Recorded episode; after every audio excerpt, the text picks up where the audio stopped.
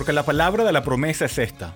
Por este tiempo vendré y Sara tendrá un hijo, y no solo esto, sino también cuando Rebeca concibió de uno, de Isaac, nuestro padre, pues no habían aún nacido, ni habían hecho aún ni bien ni mal, para que el propósito de Dios conforme a la elección permaneciese, no por las obras, sino por el que llama. Se le dijo, el mayor servirá al menor. Como está escrito, a Jacob amé, mas a Esaú aborrecí. ¿Qué pues diremos? ¿Que hay injusticia en Dios? En ninguna manera. Pues Moisés dice, tendré misericordia del que yo tenga misericordia, y me compadeceré del que yo me compadezca. Así que no depende del que quiere, ni del que corre, sino de Dios que tiene misericordia. Porque la escritura dice a Faraón, para esto mismo te he levantado, para mostrar en ti mi poder, y para que mi nombre sea anunciado por toda la tierra. De manera que de quien quiere, tiene misericordia, y el que quiere endurecer, endurece. Romanos 9, 9 al 18. Bienvenidos a una nueva edición de Bridge Radio Español. Mi nombre es Eduardo Martorano y me pueden contactar a través de eduardo.bridgeminlaredo.org. Hoy vamos a continuar con nuestra serie sobre las doctrinas de la gracia. Ya hemos visto la introducción y lo que se conoce como la depravación total del hombre. Hoy vamos a empezar con el segundo punto, la elección incondicional. Y la elección incondicional significa que Dios no prevé una acción o condición de nuestra parte que lo induzca a salvarnos. Más bien, la elección se basa en la decisión soberana de Dios de salvar a quien Él quiera salvar. Él elige a aquellos a quienes van a estar en su presencia por la eternidad. Pero el audio de hoy va a estar más centrado en una pregunta que se hace muy a menudo cuando alguien oye la doctrina de la elección incondicional. Y esa pregunta es, ¿qué pasa con el libre albedrío del hombre? Si Dios es un Dios soberano, si la salvación viene porque Dios nos elige, entonces ¿qué podemos decir acerca del libre albedrío del hombre?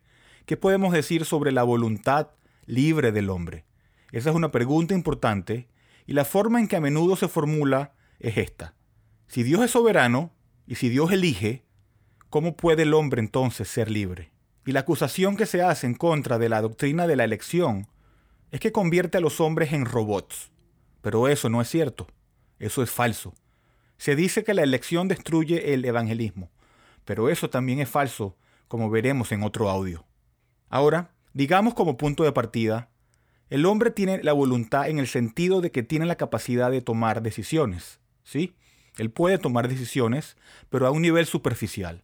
Por ejemplo, decidimos qué queremos comer, decidimos dónde y cuándo queremos comerlo, decidimos a dónde queremos ir, decidimos qué trabajo queremos tener, decidimos aún con quién queremos casarnos, decidimos cuándo nos vamos a levantar en la mañana, cuándo nos vamos a acostar qué tipo de medicamento vamos a tomar cuando estamos enfermos y así un sinfín de otras decisiones.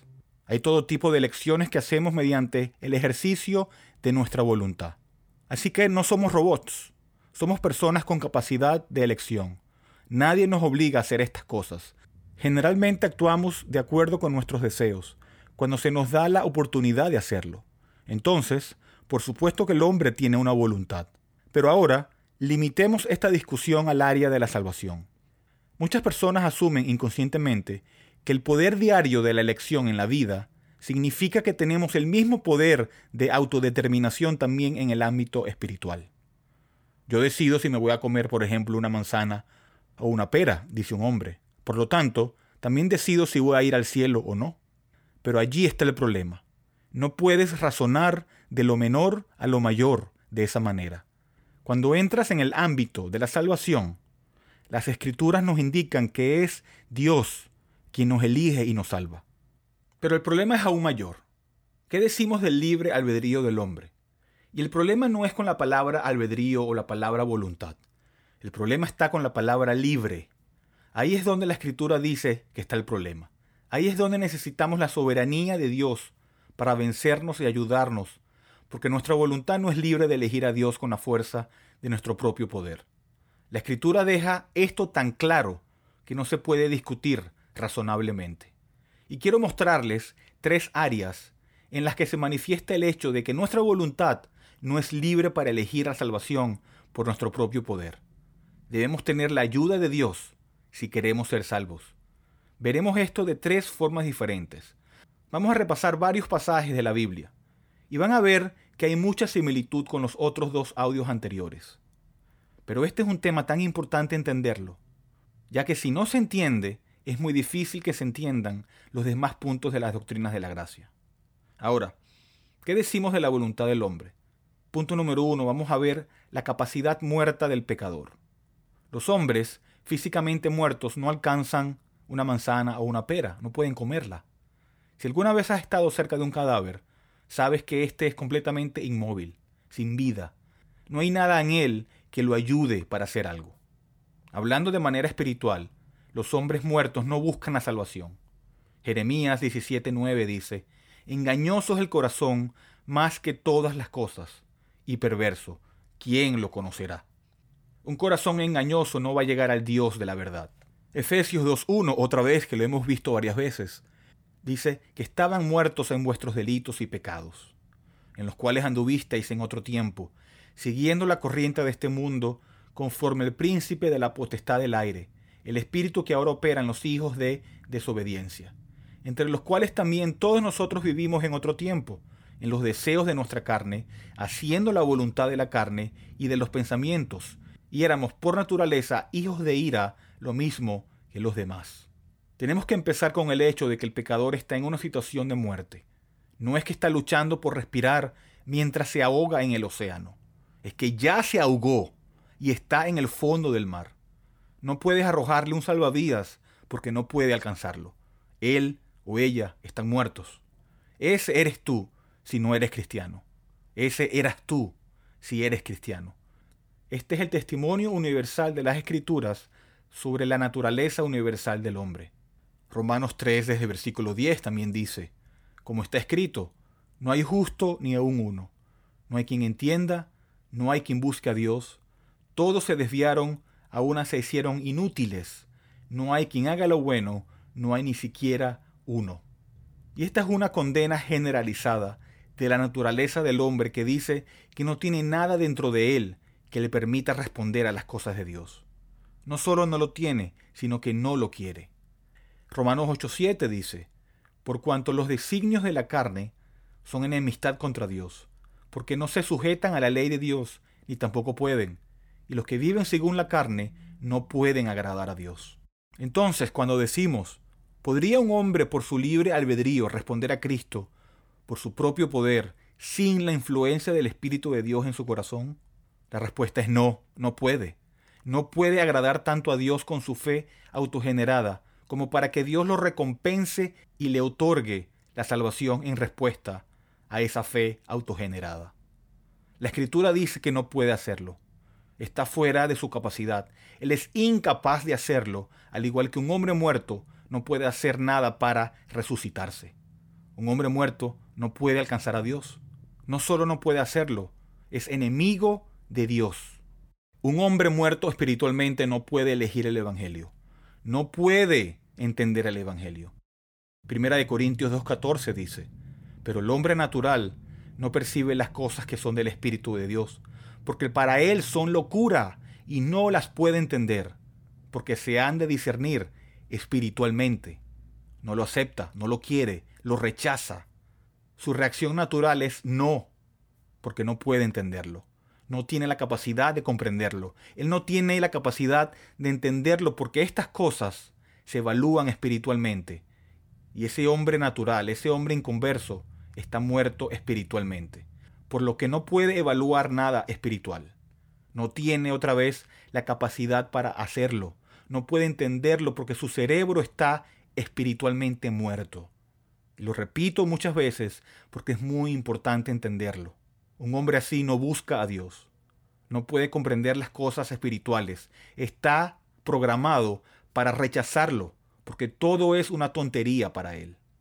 En segundo lugar, consideremos por un momento el control dominante del pecado. Juan 3:19 dice, Y esta es la condenación, que la luz vino al mundo, y los hombres amaron más las tinieblas que la luz, porque sus obras eran malas. Porque todo aquel que hace lo malo aborrece la luz y no viene a la luz, para que sus obras no sean reprendidas. Tenemos que entender que los hombres inconversos están en tinieblas. Pero no es solo que están en tinieblas, sino que les gusta estar allí. Allí es donde quieren estar porque aman su pecado. Y cuando el Evangelio de Cristo viene y dice, eres culpable y estás condenado por la ley de Dios, y te enfrentarás al juicio y debes arrepentirte de tus pecados, el pecador, desde lo más profundo de su corazón, ya sea que lo diga con sus labios o no, dice, no, no puedo renunciar a esto porque me gusta mi pecado, me gusta esta relación pecaminosa. Entonces, para desacreditar el Evangelio, que es el único que puede salvarlos, ellos a su vez se burlan de él, lo critican y lo rechazan, y argumentan en contra de él. En lugar de someterse a la mente de Dios, como se expresa en el Evangelio de Cristo, el Evangelio, que es un mensaje de esperanza, el único que los puede salvar, lo rechazan. Viene de un Dios misericordioso, que presenta con sinceridad la oportunidad de la vida eterna, que promete bendiciones sobre el arrepentimiento y la fe, y no hay nada en eso que deba ser rechazado. Y aquellos de ustedes que están oyendo, que continúan siendo duros de corazón contra el Evangelio, no comprenden la condenación que están acumulando sobre su propia alma. ¿Por qué rechazarías a tu Creador? ¿Por qué rechazarías una oferta hecha con amor? No hay excusas, no hay excusa para eso. Y el hecho de que lo hagas, el hecho de que esa sea tu respuesta al Evangelio, es simplemente la manifestación de tu muerte espiritual. El hecho de que el pecado tiene control sobre tu corazón y que no tienes la capacidad de salir de eso. Tito 3.3 dice, porque nosotros también éramos en otro tiempo insensatos, rebeldes, extraviados, esclavos de concupiscencias y deleites diversos, viviendo en malicia y envidia, aborrecibles y aborreciéndonos unos a otros. Y allí vemos la palabra esclavos, esclavos de los deseos perversos. Toda persona sin Cristo es esclavo de sus deseos perversos. No son libres de entrar y salir de él. El pecado los posee. Si no eres cristiano, eres esclavo del pecado. Las escrituras describen al hombre inconverso como alguien que es esclavo del pecado. Jesús lo dijo en Juan 8:34. Él dice, Jesús le respondió, de cierto, de cierto os digo, que todo aquel que hace pecado, esclavo es del pecado. Así que no se engañen pensando que son libres al rechazar el Evangelio. Simplemente están afirmando el hecho de que eres un esclavo del pecado. Todo el que comete pecado es esclavo del pecado. Y el hombre inconverso no puede dejar el pecado atrás y tampoco lo dejará. Está esclavizado a diversos deseos y placeres. Hay como un cordón, una cadena alrededor de su cuello que no puede dejar atrás. Y eso es lo que significa no ser cristiano. Eso es lo que significa ser esclavo del pecado, propiedad de una fuerza malvada fuera de ti, de la que no puedes librarte. En tercer lugar, debemos considerar el oscuro reino de Satanás. El oscuro reino de Satanás. Segunda de Timoteo 2.24 dice, Porque el siervo del Señor no debe ser contencioso, sino amable para con todos, apto para enseñar, sufrido, que con mansedumbre corrija a los que se oponen, por si quizá Dios les conceda que se arrepientan para conocer la verdad, y escapen del lazo del diablo, en que están cautivos a voluntad de él. El libre albedrío del hombre está completamente subyugado a Satanás. Tu voluntad es un instrumento de la voluntad de Satanás. Ese es el oscuro reino de Satanás sobre tu alma. En primera de Juan 3:8 dice, el que practica el pecado es del diablo. Versículo 10 dice, en esto se manifiestan los hijos de Dios y los hijos del diablo. Todo aquel que no hace justicia y que no ama a su hermano no es de Dios. Esto no es difícil de entenderlo, es muy sencillo. El que no practica la justicia no es de Dios. O eres un hijo de Dios o eres un hijo del diablo. Si odias a Cristo y rechazas el Evangelio, entonces entiende que la otra cara de la moneda es que perteneces al diablo y te gusta. Es ahí donde quieres pasar tu vida es por eso por lo que Dios te dio aliento para que pudieras ser un hijo del diablo y vivir en rebelión al Evangelio. ¿Qué es lo que sucede contigo? Te diré lo que te pasa. Estás muerto en el pecado y estás dominado por el pecado y estás bajo el reino de Satanás. Por eso abrazas una vida de esa manera. Por eso odias a Cristo, por eso odias el Evangelio. Por eso eres indiferente al Evangelio. No tienes poder propio, estás muerto, estás dominado, perteneces a Satanás. Ese es tu libre albedrío. Segunda de Corintios 4.3 dice, Pero si nuestro evangelio está aún encubierto, entre los que se pierden está encubierto, en los cuales el Dios de este siglo, el diablo, cegó el entendimiento de los incrédulos, para que no les resplandezca la luz del evangelio de la gloria de Cristo, el cual es la imagen de Dios. Todo esto muestra cuán desesperadamente perdido estás si no eres cristiano. Entonces, ¿qué podemos decir del libre albedrío del hombre? De esta capacidad muerta del hombre, del control dominante del pecado y del reino oscuro de Satanás? No estamos diciendo que todo hombre sea tan malo como podría serlo. No todos son asesinos, no todos son violadores. No estamos diciendo que los hombres no sean capaces de generar grados comparativos de bondad a nivel humano. Lo que estamos diciendo es esto, es que el hombre inconverso no puede hacer nada para agradar a Dios. Los pecadores no redimidos no tienen ningún mérito espiritual ante Dios y son absolutamente incapaces de hacer ningún bien espiritual para cambiar su condición o ganarse su favor, ya que fuerzas espirituales más fuertes que el hombre dominan su voluntad. El hombre inconverso tiene una disposición preexistente y firme contra el Evangelio. No puede venir a Cristo por sus propios medios. Dios debe ayudarlos desde afuera o permanecerán perdidos por el pecado. Entonces, ¿cómo funciona la elección con el libre albedrío del hombre? Si Dios no hubiera elegido a algunos, ninguno habría venido a Cristo. Y el hombre está así de perdido. Juan 6:65 dice, y dijo, Por esto os he dicho, que ninguno puede venir a mí si no le fuere dado al Padre. Y en el versículo 44 dice, Ninguno puede venir a mí si el Padre que me envió no le trajere, y yo le resucitaré en el día postrero. Tiene que ser concedido por Dios. Dios tiene que hacer una obra o no sucederá nada en absoluto. Dios debe ejercer su omnipotencia para despertar al pecador y vencer su esclavitud al pecado y a Satanás. Dios debe ejercer su poder para vencer ese poder dominante del pecado, para vencer la influencia dominante de Satanás en una vida. Dios que es más fuerte que ambos, Dios, que es el Dios de la vida y puede vencer a la muerte como lo muestra la resurrección de Cristo. Dios tiene el poder sobre todo, y Dios puede hacer lo que es imposible con los hombres. Y ese es el punto del Evangelio. El apóstol Pablo dijo, no me avergüenzo del Evangelio de Cristo, porque es poder de Dios para salvación a todo aquel que cree. Las escrituras no elogian tu libre albedrío, sino que exponen cuán miserablemente encadenada y cautiva está tu voluntad a otras fuerzas, y dice que solo puedes clamar por misericordia al Dios de la salvación, que puede vencer la muerte. Solo Él puede romper las cadenas del pecado y echar fuera al diablo. Así que si no eres cristiano, ve a Cristo, no con orgullo, sino con desesperación, diciéndole, Señor, ten misericordia de mí, un pecador. Y quiero terminar con una cita de John Stott.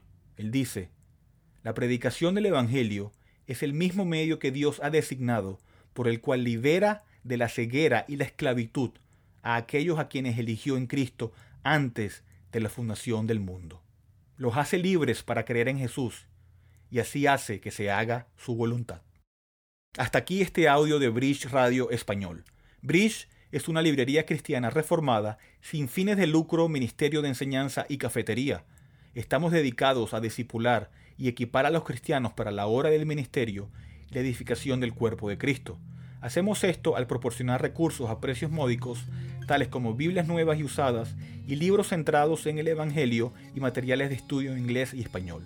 Por favor, considere apoyar a Bridge Ministries a través de una donación única o mensual ya que esto nos permite continuar nuestro alcance local e internacional a través de nuestros estudios bíblicos, conferencias y Radio Bridge. Puede donar y encontrar más información sobre nosotros visitando nuestro sitio web en bridgelaredo.org. terminamos con la primera pregunta del Catecismo de Heidelberg, el cual dice, ¿cuál es tu único consuelo, tanto en la vida como en la muerte?